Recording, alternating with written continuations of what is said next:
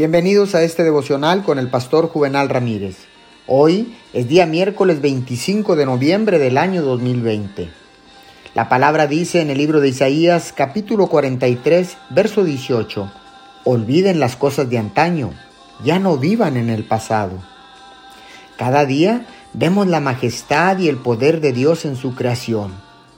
Esta debería ser la base de nuestra fe y debería ayudarnos en nuestras oraciones.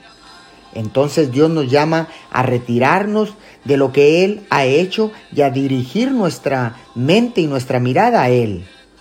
La gloria y el poder son puestos delante de nosotros para meditar en ellos.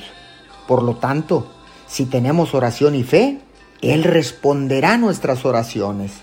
Lo que viene para nosotros en el plan de Dios siempre será mucho mayor. Oremos. Padre Dios Todopoderoso, mi oración a ti en este día es para que nos des mayor fe y perseverancia en oración.